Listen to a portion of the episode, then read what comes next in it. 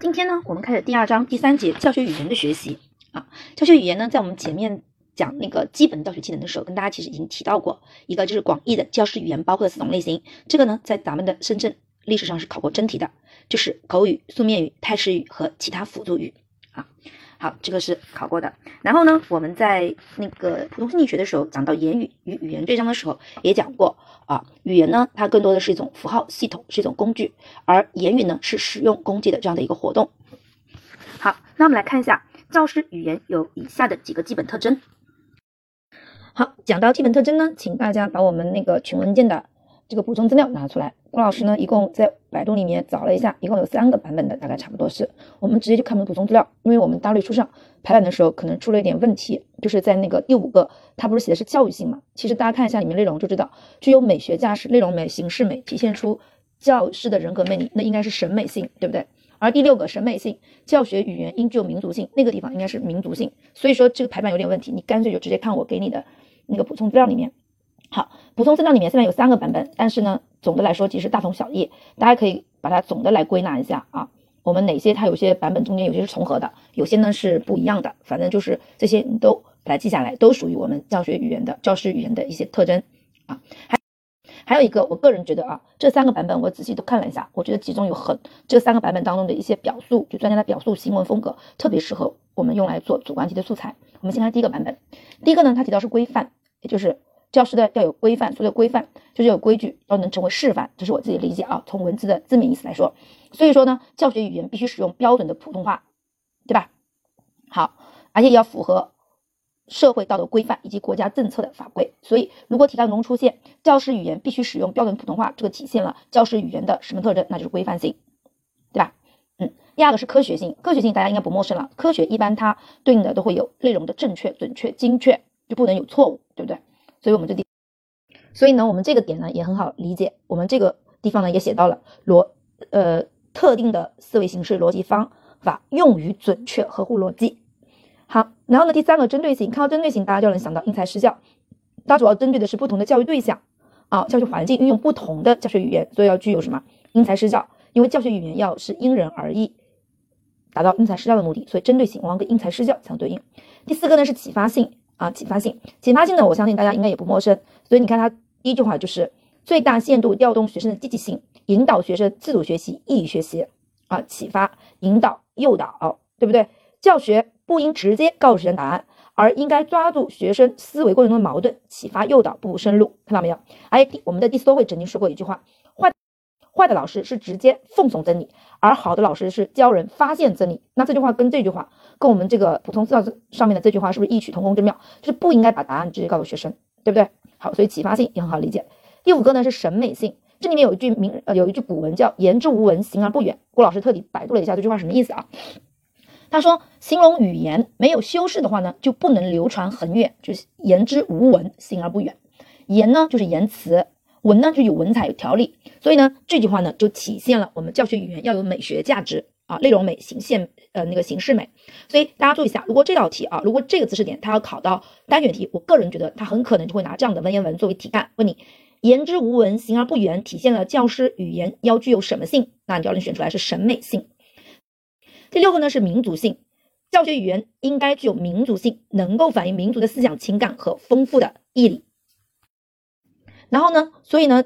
教师呢，在使用语言的时候呢，要能够兼顾民族文明的，呃，就是民族文明的传承，潜移默化的培养学生的民族自信心和自豪感，啊，所以这个的话呢，我我个人觉得，比如说我们的中文的汉语的它的一些语言的美，尤其是体现在一些古古诗古词当中的那种韵律美，这是应该就是我们，呃，中国语言的这样的一种特殊的这样的一个特性，民族性啊，民族性。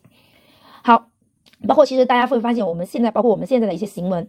一些风格都会特别会注重那种标题的那种对仗和工整，是不是？好，这第一个版本，第二个版本，第一个也是规范性，内容差不多，对吧？要老师要有一颗标准的流利的普通话，是不是？科学性啊，科学性是要做到正确、完整、周密，针针对性，针对不同的对象，因人而异，因材施教，有的放矢。好，这个地方多了一个鼓励性，大家看一下鼓励性。好，这里面强调就是，不管是表扬还是批评，都要以鼓励为主，注意保护他们的自尊心。这就是教师，因为教师的语言对象主要是学生啊学生，所以老师要以鼓励为主。第五个呢是教育性，这起到教育性，我们就是就知道了，也就是我们的教学语言当中呢要有可能要起到一个德育的作用，要对学生的思想品德进行一个影响。所以呢，他说，第一个呢要求的老师的语言本身要健康、文明、进步、得体；其次呢，要求教师无论在教育还是教学当中，要时刻对学生进行思想品德的教育，把德育渗透到我们的语言实践当中去。所以教育性对应的是德育思想性。好，第六个呢是审美性，这个版本里面主要体现的是内容美和形式美啊。内容美，内容美呢，他说的内容美上主要体现语言的深刻、富有哲理、充实，还有含蓄，还有还有含韵。韵味，对不对？含蓄啊，含蓄，具有使人茅塞顿开、豁然开朗的启迪性。同时，在形式美上呢，主要指的是遣词造句、修辞上面的一些高超的艺术。好，这个呢是第二个版本。第三个版本，第一个还是规范性啊，规范性，这里面还是提到了一个什么？普通话啊，普通话。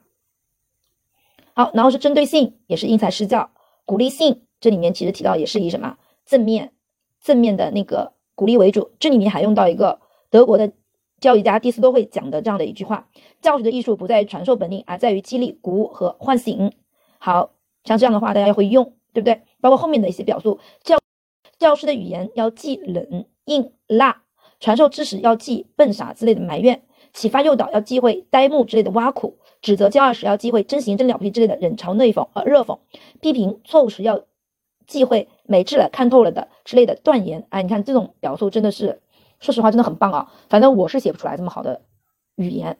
你看加上引号，然后又非常工整对仗啊！这一段如果你写在你的文章当中，我相信绝对是可以啊，可以让那个改卷子老师能够眼前一亮的啊。好，启发性，启发性，诱导、诱发学生的思考，启迪学生的思维。这里面用到的是一个叶圣陶先生的一句话：教师之为教，不在于全盘授予，而在于相机诱导。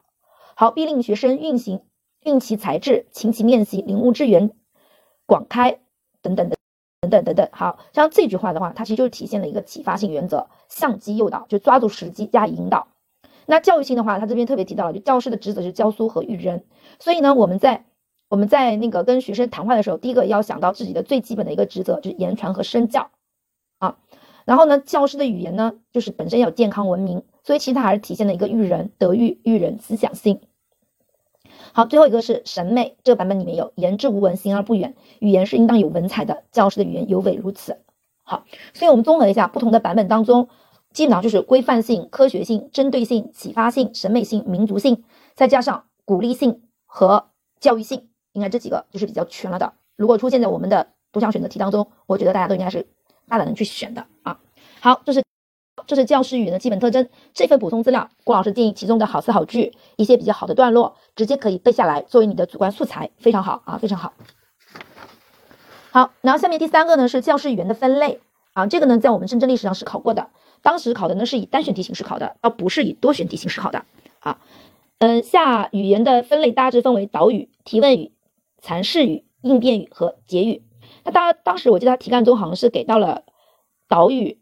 然后是提问语、阐释语，然后还要还是应变语，然后最后再让你再选一个，反正是差不多是这样子。当时应该是以单选题形式考的啊。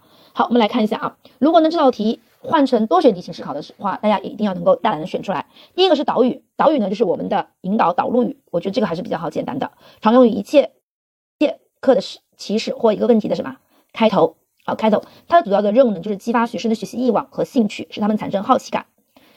然后对本文的内容产生期待和探究欲，对不对？第二个呢是提问语，主要就是老师的一个跟我们的提问技能有关的啊。问题呢主要是可以启迪学生的思维，所以我们的书上写到了发开发学生的智力，唤醒唤起学生进行思维活动而使用的语言。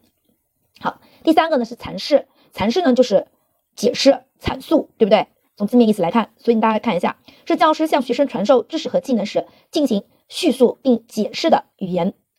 你看，它是使用频率最高、运用最广泛的教学语言，常常在一节课中要很多次的使用它啊，阐述、叙述和解释。好，第四个呢是应变语，大家注意一下，应变语也属于我们的教学语言中的一个一个分类啊。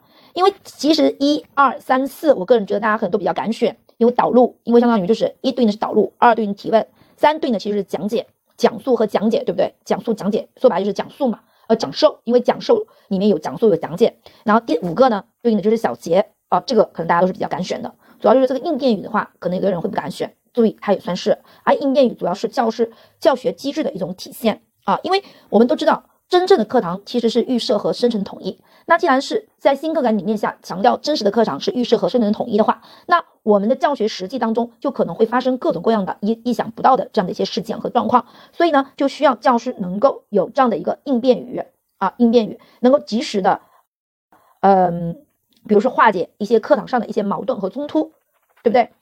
好。所以应变语有的第五个呢是结语，结语呢主要是用来课堂小结啊小结。所以结语的作用呢，主要在于让学生当堂消化、理解、巩固、强化新学的知识啊这样的一个作用。好，这是我们教学语言的分类，这个在我们深圳历史上是考过单选的，所以大家小心多选题。好，我们深圳考试的时候呢，大家注意一下啊，之前考过单选的。如果再考的话，它很有可能就会换一种题型来考，所以大家一定要要小心。考过的并不代表它就不会再考了。好，第四个呢是教学语言的构成要素，这个呢在我们深圳历史上是考过的，应该也是以多选题形式考的。好，第一个呢是语音啊，这音呢我的理解，顾老师理解就是发音，对不对？他说语音是语言的基本结构单位，是信息的载体和符号。那在教学中对语音的基本要求呢，就是发音准确规范。是不是即吐字清晰，用普通话？这个我们前面也提到过了，就是规范性，用普通话。好，第二个呢是语调，语调呢是指的讲话时声音的一个高低、声调的升降及抑扬顿挫的变化等啊，是增强语言生动性、体现语言情感的主要这样的一个因素是语调，要有声音的高低变化，要有声调的升降以及音抑扬顿挫的变化。那节奏呢？那节奏是教学成功的一个要素，主要包括三种节奏：第一种是语言的节奏，第二种是内容的节奏，以及时间的一个节奏。好，那语言节奏包括什么呢？是指语调的高低变快慢的一个变化之节奏啊，节奏。好，这是语音呃语言的节奏，语调高低和快慢的这样的变化。那内容的节奏主要是什么呢？是指要讲究内容的一个布局，开头的时候怎么样，中间的时候怎么样。然后结尾的时候要怎么样？他说开头要引人，要醒人耳目，中间要善于变化，结尾要有余味，对不对？好，然后第三个呢是时间的节奏，主要指的是合理的分配时间，这是节奏。那第四是速度，速度指的什么呢？速度指的是讲话的一个快慢啊，快慢是速度啊，速度。好，那响度呢？响度是指声音的高低，好，是强度、长度和高度的一个总和。好，这是我们的响度。那第六个呢是词汇，好，好，语言呢是语音语义结合起来的一个符号系统，音和义，对吧？音义，好，那词呢？词呢是这一系统中最基本的构成单位，没有词就没有语言，对不对？好，这个也很好理解啊。第七个呢是语法，那语法是什么？语法就是遣词造句的规则啊，就遣词造句的规则。好，这七个呢，一共是我们教学语言的构成要素。这个曾经在我们深圳历史上是考过多选题的。好，下面一个呢是教学语言技能的这样的构成，它这里面一共有六个六点啊。第一个是清晰流畅，要清晰要流畅啊，就是我们要清晰语言，清晰准确的语言和学生能理解的词汇，对事物进行一个叙述和阐述和概括说明啊。说白就是你要让学生听明白，对不对？好，第二个呢是组织严密，组织严密。那严密呢，它主要指的是逻辑性强啊，顺序逻辑性强。好，然后第三个呢是要提出问题啊，提出问题。第四个呢是要使用实例啊，使用具体的例子来说明概念或者原理，来帮助学生去什么理解啊。其中还提到用正例和反面的例子来加深理解。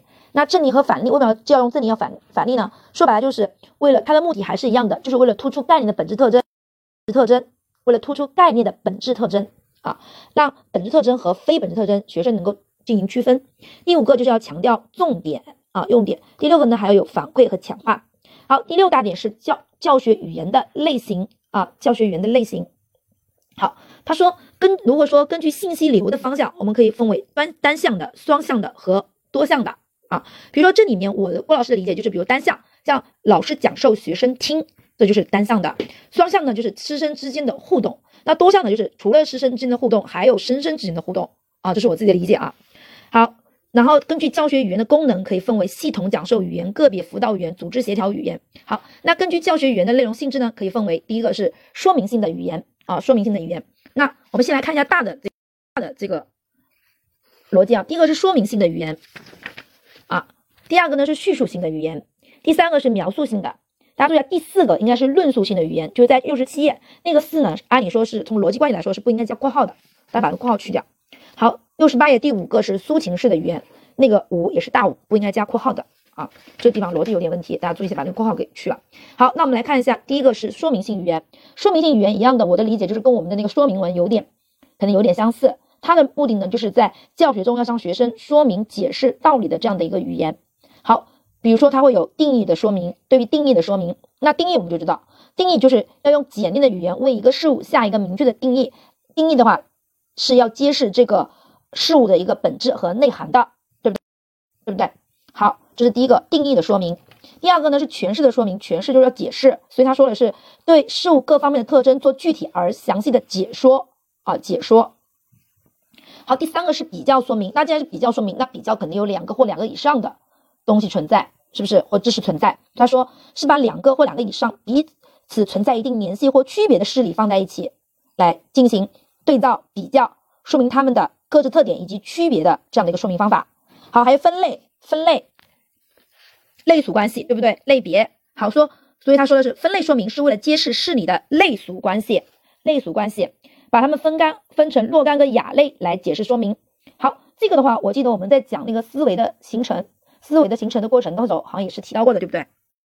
啊，思维的过程当中，我们就提到了分区与综合，比较与分类，对不对？好。然后分类的话呢，它其中就有一个类属关系，那就是类属关系呢，就是比如说这里面他举的例子是三角形有锐角三角形、直角三角形和钝角三角形，对不对？我记得当时好像我们那个呃普通心理学的那个思维的那过程里面举的是数的例子，什么数分为有理数和无理数，然后有理数又分为什么实数和虚数，那就是类属关系，对不对？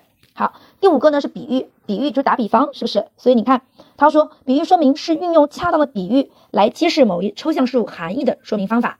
啊，那比喻的它的很重要的一个作用就是可以使抽象的事物形象化、趣味化，对不对？然后呢，显得更加的生动和活泼。好，举例说明，举例子，对不对？好，举例子说明。他说，说一般通过例例举具体的呃典型的事例来说明事物的一般原则、原理和特征的说明方法啊。所以呢，我们要去选择一些典型的事例、具体典型的事例来加以说明。好，这第一个是说明性的语言。那第二个呢，是我们的。叙述性的语言啊，叙述好，这里的叙述性语言呢，它主要有三种。第一种是纵向叙述，好，第二种是横向叙述。好了，这里面提到了纵跟横，纵横啊，纵横。那纵向叙述呢，一般来说是在事是根据事物在时间上的联系进行叙述，比如说过去、现在、未来，这就是纵向的，是不是纵向的啊？纵向的，所以一般提到纵向，它往往是跟时间是有密切关系的啊。好。然后呢，比如说横向的啊，横向的，横向的一般也称之为叫并，叫并列的。横向一般指的是并列关系的，是根据事理的非时间性联系进行的叙述，所以它是跟时间是没有关系的，它更多的是根据内容的逻辑关系，逻辑关系是而且是并列关系啊，并列的这样的逻辑关系啊进行叙述的。那交叉呢？那交叉就是既有横也有纵，就纵横什么结合起来的一种叙事方法啊。第三个啊，第三个是描述性语言。嗯，描述，因为我们知道了叙述跟描述的一个区别，一个就是叙述前面也提到过是朴实无华的，相当于是比较平淡的，而描述是生动形象、有趣灵动的一些语言。所以呢，它这里面提到了借助一定的修饰语，生动形象的表现事物形状或再现某种场景的语言，对不对？所以呢，老师常常会通过什么谋态传神的手法，逼真的描绘，将教学内容生动生动的描绘出来啊。所以它常常用在刻画人物。描述环境、介绍细节、渲染气氛、表达情感等方面。那描述呢，也分为观察描述、回忆描述、想象描述这三种。看到观察、回忆和想象，大家应该就回忆起我们那个普通心理学里面所学过的观察，它属于其实属于是感知觉里面的，属于是有计划、有目的、比较持久的，甚至于是有思维参与的这样的一个知觉，对不对？所以它的它的定义是说，观察描述是面对具体实物。具体实物或环境做直接的描述。好，那回忆呢？回忆就是对曾经感知过的事物的形象的这样的一个，呃，反应的一样心理过程，是对曾经感知过的事物的这样的一个反应。好，那我们来看一下，他说具体再现再现曾经历过的事物，对不对？曾经感知过的或曾经经历过的啊这样的一个反应。好，那想象呢？想象就是旧表象通过思。或思维加工产生新表象的这样的一个过程。所以，想象描述是带有创造性的描述，创造性的描述，创造性是指教师根据一定的材料，结合自己的常识和理解，把想象中的情景描绘出来啊，想象情中的情景描绘出来。好，然后呢，这个呢是我们的描述性语言当中的三个：观察描述、回忆描述和想象描述。第四个呢是认证式语言，认证式语言呢就有点像我们的议论文那样子。你们可以看一下它定义，它说认证式的语言是指在教学中用事实、数据、论断、定理和定义等论据、论据来证明论题或论点的真实性与正确性时所使用的语言。这不就像我们写议论文一样的，有论点，有论据，好，对不对？那我们来看一下认证式语言有以下几种常见的表现形式。好，那我们又要来看一下我们那个强大的阅读理解了啊。好，第一个是实例论证，实例论证，大家看一下后面找那个关键词，同义词，用事实做依据，事实举例证明论点，举例事实举例实例，对吧？好，引经引典论证，典经典的意思，好，就是引用经典著作、经典经典著作权威性论述或科学的公理、定理以及名言警句的来证明论点。好，引典典经典。经典著作、权威论述、科学定理、因果论述又称为分析论证，这是通过分析问题、剖析问题，揭示论点和论据之间的因果关系。因果关系。好，反面论证，反面不同正面，对不对？反面就是不从正面，正反是什么？反义词嘛，同义词或反义词。就像我们说的，客观就是什么？不主观臆断，客观对应的就不主观。那反面就是不正面啊，不正面。好。而是寻找论据证明与原论题相矛盾的论题是什么假假命题，从而间接的论证原论题是什么正确的。好，这个我们大家都知道啊，比如说现命题和原论题之间相矛盾，我们知道一般来说相矛盾的两个论点的话，或者说两个呃观点的话。这两个观点如果是互相矛盾，一般来说我们都会有一真一假两种情况。这个我们在做题目的时候也经常会遇到，对不对？如果说两个论点就是两个选项是互相矛盾的，往往啊，往往大概率的话，那个嗯，正确答案就应该是这个两个之一。这个呢，用的也是我们公务员考试当中的做逻辑题的一个思路，一个思维，就是一真一假，就是相互矛盾，有一真一假。好，那你看他说找寻的论据证明与人原论题相矛盾的论点是假的，是假的。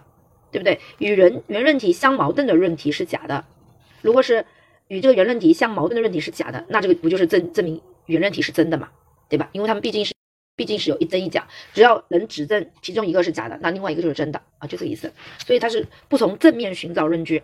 好，第五个是排他啊，排他。这个排他指的是不直接证明原论题是真命真命题，而是先列出与原论题并列的一切可能命题。然后用论据足够否认其他可能、其他可能的命题。好，所以它的关键词是足够否定，就一个一个的否定，就是把就是排除嘛，排除法嘛，排他嘛，对不对？一个个的否定就排除法啊，所以足够否定对应的就是排他。好，类比类比，把两种属性相似的物体进行比较比较类比，由于其中一种事物有明显的从属性，从属性类属，对不对？好，这些词比喻通过打，尤其是当我们遇到那种就是没有见过的知识点或见过的题，从来没有见过的，这是肯定会遇到的。跟大家打打一个招呼，就是每一年深圳的考试，每次深圳考试试卷上肯定会有你没有见过的知识点的，肯定的。别说你没见过，还有我压根都没见过的都有。好，所以你遇到这种题也不要心慌，你就可以用这种分析的方法去分析它啊。好，第五个呢是抒情式的语言。啊，抒情式的语言，那抒情式主要分为两种，一种是直接抒情，一种就是什么间接抒情啊，就这两种。好，第七个呢是口头语言艺术的一些技巧啊。好，这里面提到了几种，就怎么样使我们口头语言更加具有艺术。第一种呢是比喻啊，比喻我们知道，比喻主要是为了使抽象的事物变得更加的形象，并且增加我们语言的什么生动性。还有变调啊，变调，变调，语调赋予变化，增强我们语言的感染力啊，感染力。含蓄。啊，含蓄，含蓄的话呢，其实就有点类似于，我个人觉得啊，就有点类似于，嗯，有点悬念，有点这种感觉。你看，含蓄之所以难，是因为含蓄的要求比较高。教学时，教师既不能含糊其辞，又不能一语道破天机，要怎么样？是一种意不浅露，语不情就，句中有什么余味啊？句中有余的，篇中有余意，是启发的重要手段之一。所以含蓄，也就是不说明、不道破啊。比如说，比如说我们之前讲过一个，就是启发性原则的，是学记里面一句话：“君子之交欲也”，对不对？君子之交欲也。我的理解，那个欲其实就是不讲得明明白白，不讲得透彻，而带有一些含蓄的一些暗示的这样的一些语言。所以呢，他就是把这个君子之交欲也放也放在了这个启发性里面啊。好，然后呢是我们的节奏啊，节奏。好，节奏的话呢，我们要注意啊啊，要注意，就是语言要有节奏。啊，要有疏密相间，快慢适宜。好，然后第五个呢是幽默，幽默呢这里面有一句话，教育家最主要的也是第一的助手是什么？幽默啊，幽默。其实幽，那你看下面的这句话，其实这一整段话都是一个很好的一个素材啊。从这边开始，教师幽默的语言可以创设良好的教学气氛，含而不露的启发学生联想，出神入化的推动他们的领悟知识，从而顺利的你看含而不露，出神入化，从而顺利的达到解教学目的。另外。如果教师能够用微笑和闪烁的智慧的目光看待人生，用幽默诙谐的语言解释生活现象，只对儿童的幽默感产生潜移潜移默化的感染和熏陶，可以使孩子乐观健康的成长，在面对未来挫折时能够心胸开阔，富有摆脱困境的信心和勇气。啊，就强调老师的一个幽默非常重要，对不对？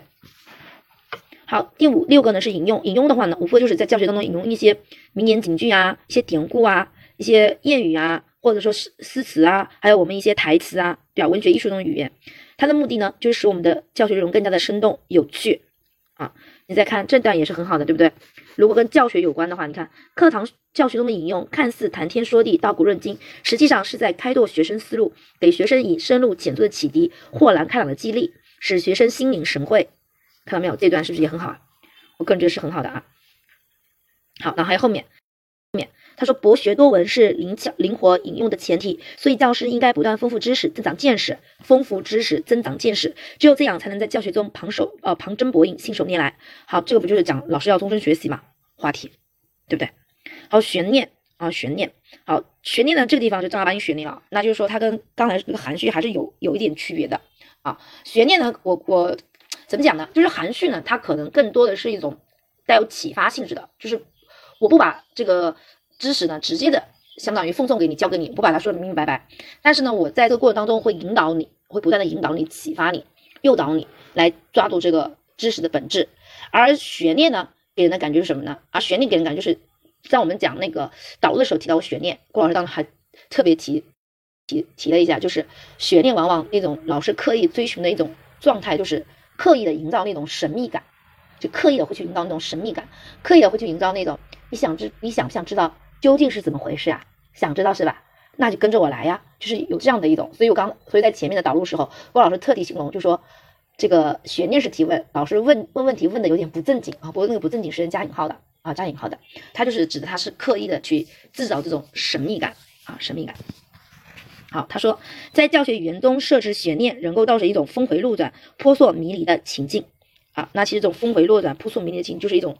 刻意人为制造的那种神秘感，刻意调动学生期待的心理，激发学生积极思维，达教学目的。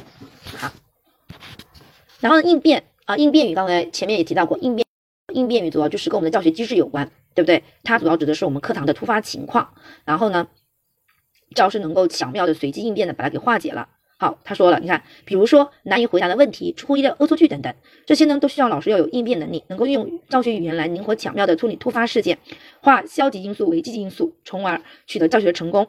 好，这里面就提到了一个啊，一个那个钉子掉掉了，然后呢，同学们就画蓝，对吧？听课的老师呢也窃窃私语。好，然后呢，他灵机一动，幽默的说呀。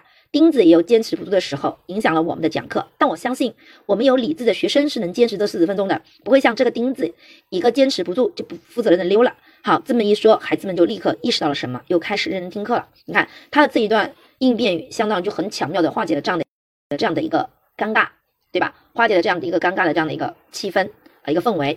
然后呢，同时也对学生进行了一个纪律的教育，或者是一个思想的教育，德育方面的嘛，意志力坚持嘛。好，所以你看。他说：“这个老师有教学机制，借题发挥，妥帖自然的三言两语，不仅化解了课堂教学的意意外事件，缓解了学生。你看，化解了什么？缓解了什么？这样的词，化解了学生，化解了课堂教学的意外事件，缓解了学生因公开课而造成的紧张气氛。而且学生也从他这种轻松风趣的话语中得到了启发，一举两得，让人折服，对不对？啊。好，第八个呢是我们教学语言技能的提高途径。好，这一段呢，我个人觉得也是非常好的啊，是非常好的。每次讲到这边的时候，我都会跟大家推荐这段，我这段真太好用了。比如说，他说，嗯，第一点，第一点就是提高内在修养啊，提高内在修养。然后他这一段里面后面虽然讲的是教学语言，就是你要我们要有那个教学技能，要有教学艺术，要掌握熟练的掌握教学艺人。教学技能的话，有教学艺术的话，首先呢，我们得有提高内在修养的水平。好，我的理解就是啊，因为教学技能呢，更多的是教师的一个输出这样的过程。那既然有输出的过程，那其实我们实际上就要有输入的过程。而输入呢，主要靠就是内在修养的水平。好，那说，这从前面前面第一句话呢，是跟教学语言是密切相关的。但从后面来看的话呢，说实话，就可以放在很多的文章当中、话题当中可以用了。比如说，你教师专业成长，你肯定要提高内在修养水平的，对不对？好，教师你专业成长，比如说你教师的教学技能的一个成长，对不对？你也你也要提高内在修养。所以只要你需要写到提高内在修养这个话题的时候，我觉得后面一段都是可以的。他说要从根本上提高什么？那这个这个根本上提高什么？你就把这个地方给空出来，提高什么？随便你们都可都可以，比如说提高我们的那种教学教学技能，对不对？或者提高我们的教学能力、教学水平等等，他就要必须切实加强自身的思想道德、时代精神、法治观念、心理知识、逻辑知识、专业知识、哲学意识、审美情趣和教学理论等多方面的修养。哎，我觉得这后面一句放在哪里都适用啊！只要你需要成长，只要你需要提高任何的能力，都离不开这些。这可称之为续缘工作。古人所谓“知之深则取之左右逢其源，腹有诗书自其华”，以及今天人们所深。深信不疑的，台上呃课上一分钟，台下十年功，都说明丰厚的内在修养是教师什么的基础和源泉。你就可以把教学技能这个地方换掉，对不对？没有这一厚重的根基，无论进行怎样的技能训练，也不能避免什么的缺憾，对不对？什么的缺憾啊？好，他说教师的内在修养在量上要广泛，在质上要求深。所以有人提出，教师应既是个杂家，又应是个专家。好，然后在增强自身。内在修养的续缘过程中，要注意两个方面的问题。一个呢是要除不除旧布新，注意吸收和储存最新的信息；二是要注意对获得的信息进行加工处理，使其及时的内化，以便在教学中能迅速的由内部语言转化为外部语言，由无声语言转化为转化为有声语言。良好的内在修养、深刻的思想认识是什么得以不断形成和不断发展的源泉。对不对？好，所以我个人觉得这一段大家都可以把它整理一下，啊，整理一下，作为你的一个主观素材。好，它主要呢就是第一点就是提高内在修养，然后第二点呢就是锤炼语言外化技巧，第三点呢就是在实践中不断不断追求。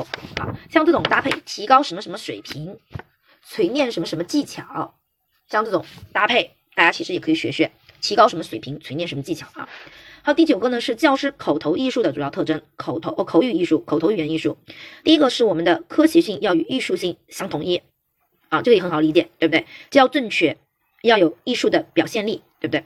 第二个呢是教育性与审美性要相统一，教育性主要强调了德育功能、思想性，对吧？审美呢主要有我们的我们的内容美啊，语言的形式美啊，好，还有声情意的统一，声音、情感。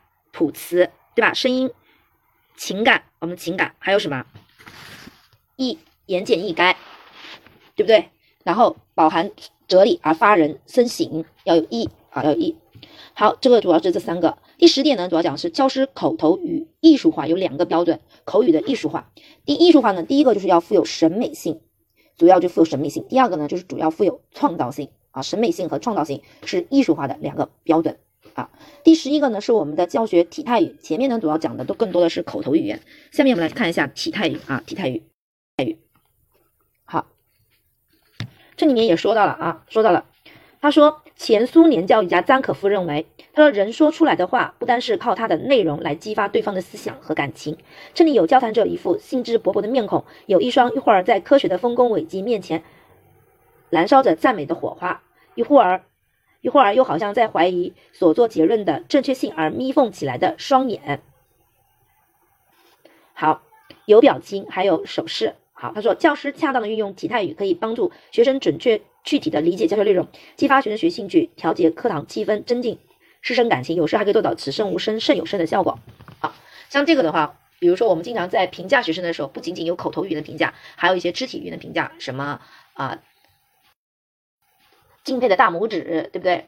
肯定的点点头，是不是？等等这些。好，那我们来看一下啊，也就是我们的体态语和我们的嗯日常使用，就教师的体态语和我们日常使用的体态语，它又有哪些独到之处呢？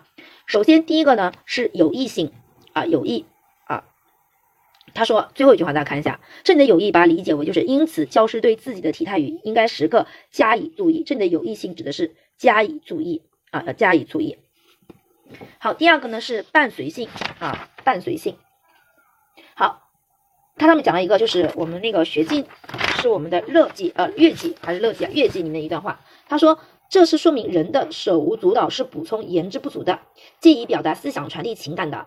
所以你看后面他说到，有声语言在传递教学信息时，时常常借助于态势语来传递某些附加信息，使得学生听其声，观其形，加深对内容理解。好，所以呢，它还有种伴随的。啊，伴随性，那伴随性其实我的理解就是辅助我们的口头语言来传递信息啊。好，这注意一下，就更多的是起到了一种辅助传递信息的作用。第三个呢是选择性，好，大家注意一下，他说从应用效果来看，我们的教师体态语大致分为积极的体态语、消极的和无意义的这三大类。好，那所谓的积极，肯定就是指的能够支持或修饰口头讲授，提高教学色、教学效率，有助于帮助学生理解知识的疑点、难点，能激起学生学习兴趣的体态语，对不对？这是积极的。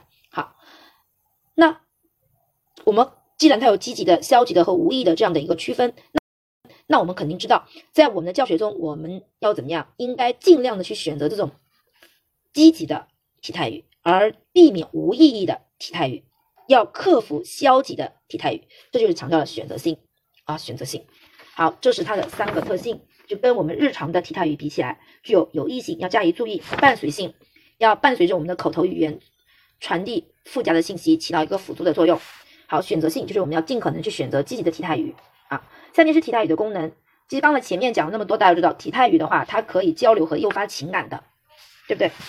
第一个，第二个是调节课堂气氛的。可以调节课堂的管理的啊，你看他说了，比如说，例如对上课不听讲的学生，如果用眼神暗示，让他意识到自己的错误，从而从而将注意力转移到学习中来啊。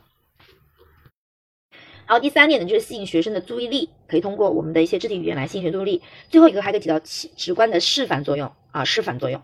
对不对？这个其实我觉得也比较多。比如说，在我们的一些语文的一些描述当中，因为语文的一些课文当中都会有一些人物的一些刻画和描述啊，那它都是语言的这样的，就书面就是书面语言的这样的一些描述。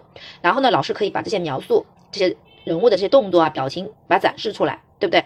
可以这样让学生更好的去理解，可以理解文本的这样的一个意思，或者说更好的可以跟我们的作者产生一种思想的共鸣等等，对不对？好，还有比如说我们在英语教学当中，我记得。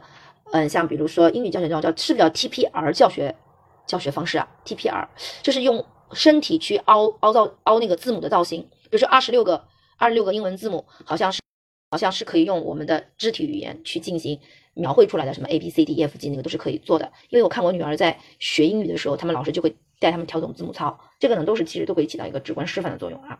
好，那教学体态语的类型，我们可以分为表情语啊，表情语。好，手势语和体式语。好，第一个呢是表情，表情呢主要是通过我们的面部，我们所谓的表情主要指的是面部表情，就是眼、脸、嘴、鼻、眉来传递教学信息。好，第一个呢就是眼神，哦，眼神。第二个呢就是我们的面部表情，啊，这主要是通过这两个方法，眼神和面部表情。然后第二第二个大的呢是我们的手势语，刚才。表情语主要是面部表情，下面下面呢就到我们从面部表情往下走到我们的手势了啊，手势。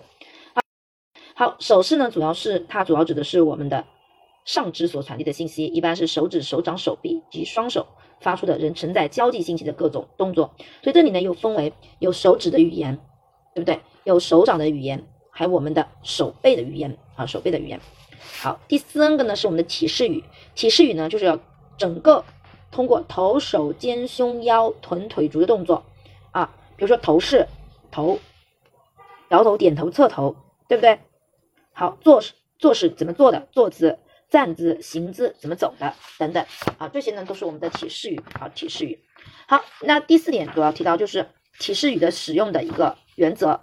第一个呢是师生共议，那师生共益什么意思？我的理解就是，师老师和学生学生都能够体会到这个手势语的一个意义，你才能达到交流的这样的一个目的，对不对？所以他说的，他说他说了，师生在运用体态语时，啊，教师在用体态语时，尽量要让学生充分的、精确的理解教师所要表达的含义，对不对？公益嘛，达到师生沟通和交流的目的啊，目的。好，还有精简性原则啊，因为我们说了，体态语它只是教学的辅助手段，所以呢，它必须本着少而精、适当适度的原则，就是切忌喧宾夺主啊，喧宾夺主。就如果我们的体态语过于繁杂夸张的话呢，很可能就会分散了学生注意力，对不对？好，还有善意尊重的原则，因为我们在使用体态语的时候，也要注意尊重学生的人格，保护孩子的自尊心，要通过体态语去传达我们对孩子的期望，对不对？信任，是不是？是啊，所以这个是也是要注意的，善意尊重。第四个呢，就是美感啊，美感，我们要注意这些动作的优美规范，对不对？好，第五个是我们教学体态语的使用技巧啊，使用技巧，我们来先看看眼神啊，眼神。他说眼神这里面呢有几个。啊，提到的就是注视的方式啊，注视方式，大家看一下，注视的方式呢，我们一般在课堂教学中是以正视和环视为主，正视和环视啊，正视和环视。那正视一般指的是目光落在学生的脸上，好，然后呢，通过和学生的目光直接接触来表达老师对学生的情感啊，这是注视，正视，正视。那环视呢？环视是目光在较大范围内做环状的扫描。环视一周，对吧？那那环视一周呢？它的目的主要是带有监督和检查意味。好，那上面一个正视呢，主要是想表达老师对学生的尊重和重视啊，让学生感觉到被关注。而环视呢，更多的是带有什么扫描的一样的雷达搜索的，是不是带有监督和检查意味的？好，这是我们的注意的方式，主要是正视和环视。那注意的时间啊，注意时间，它有研究表明，三秒钟的目光接触就会使人心里不适。啊，所以说课堂上老师目光不要只落在某一个或几个学生身上啊，还有一个目光的分配啊，目光的分配好，就是合理的分配。我们老师的目光要明澈、热情，敢于正视人，给人一种襟怀坦荡的表现啊，而不是什么闪烁游离、盲目无神的。所以要注意我们这个合理的目光分配。好，好，在这个地方呢，我个人觉得大家把就是正视和环视要了解一下，因为他如果要考的细的话，很可能会考到你这个。啊，正式和环视，我觉得这正式和环视还是有得考一考的。没考过嘛？没考过的我们反而更要注意，对不对？越是没考过的要注意。像正式和环视，大家要区分开来啊。正式，你目光落在某个人脸上，对不对？来表达对他的关注和尊重。环视像雷达一样扫描，那主要就是为了什么？检查和监督。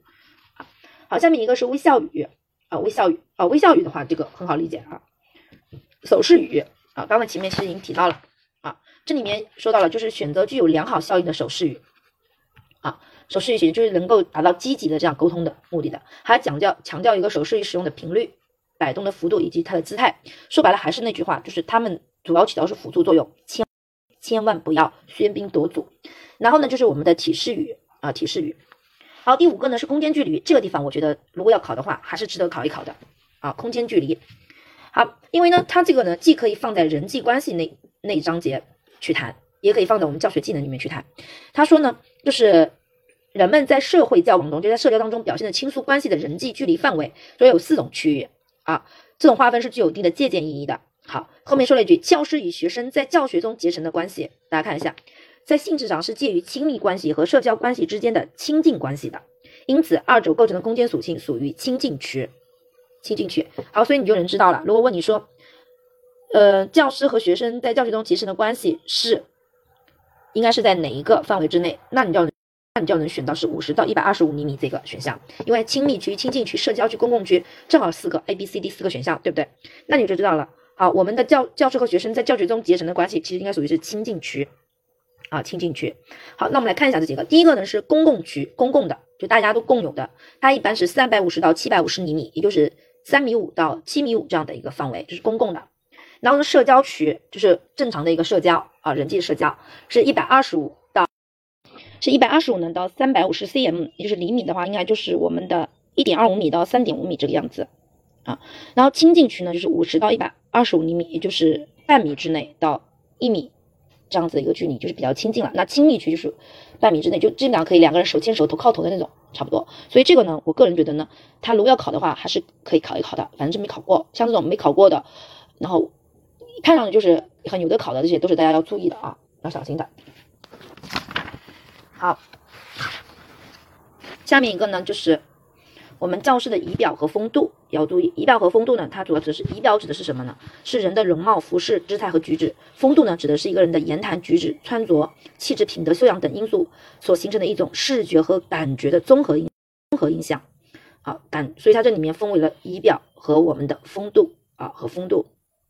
好，所以我的理解就是啊，我自己的理解就是，仪表呢，主要是你可以看得到的，比如说你的容貌，对不对？好，你的服饰。你的姿态和你的举止，这都是看到的。而风度呢？风度的给我的感觉，就是给给我的理解，就是它更偏向于是我们感觉到的，而不是我直接能够目测到的。比如说气质，这个人的有没有气质？这个人的品德修养，它更多的是我们要去什么？去感受的，要有就是要用心去感受的。嗯，我觉得这个人蛮有气质的，说对不对？好，这是我自己的理解啊，这是我自己的理解。好，所以他说了，他说仪表和风度既是一个人的外表。外表的装饰又是一个人内在心灵的外在体现啊，外体现。所以我的理解就是，仪表的更强调的是一个外一个外表的外表，而风度呢更强调的是一个人的内在啊内在。这是我自己的理解啊。好，那我们老师就要注意这些仪表和风度。第一个要符合身份的什么场合啊，身份的场合，比如说我们的这种穿着服饰，对吧？第二个呢要适合学生啊，适合学生。啊，因为如果说我们把自自己整成天天整成一棵圣诞树一样的圣诞树一样去上课，那学生就不用上课了，就被我们所分散注意力吧，对不对？好，这个呢主要讲的就是我们的教师的仪表和风度要符合身份场合，要适合学生。然后呢，上面有一段跟大家讲一下，我个人觉得也是一个非常不错的一个主观素材，就是我们的八十面的最上面啊，最上面就讲到那个亲近区的时候，后面有一段讲到我们亲近区，那怎么来展现老师对学生的亲近呢？好，他这边说了一个啊，第二行他说。就是我们八十页的最上面这一段，新课改理念强调师生之间的沟通交流，因而根据要根据具体情况对这一组织方式做适当的改进。比如说，你看后面他提到了，首先教师在教学过程中要经常走下讲台，使讲台与前排座位之间的空间也成为活动区。你看这种表述都很专业啊。其次呢，教师可深入到学生座位之中去指导和帮助，这在练习课、操作课中更为必要。还有，教师要经常。经常走进后排学生，使他们感到教师对自己的亲近。在此有条件的情况下，可采用半圆式座位排列，即把学生的座位排成半圆形，学生教师从中圆中心能够随意接近每个学生。然后，而且有实验表明，这种组织方式的教学效果最好，是空间距离与的最好的表现形式。啊，这种半圆形，大家看一下，半圆式座位排列，半圆式座位排列。好，所以它这个，比如说你要讲到一些话题，加强师生之间的沟通啊。对不对？形成良好的师生关系呀，对不对？加强师生之间的联系呀，这样一些话题的时候，那这里面的三个其实就是一个非常具体的一个操作，具体操作的一个表述了，具体操作的表述。所以跟大家讲一下啊，这本大律这本书确绝对是我们的一个保障书，真的是里面有很多的素材啊，很多的很多的一些具体的一些给到的一些可操作性的一些这种。嗯，解决问题的方法，或者说给你给到你的一些途径和措施，你把它整理下来，是直接可以拿过来用的。因为在我们的主观当中，有很多是要讲到一些措施的，就是你要提出一些解决方案的。那这里面其实就给到了啊，给到了。好，那我们这一节内容讲完了，下一节呢就是我们教学技能当中的一个很重要的一个重点，也同样是一个比较难的难点，就是我们的提问技能啊，提问技能。好，其实大家在。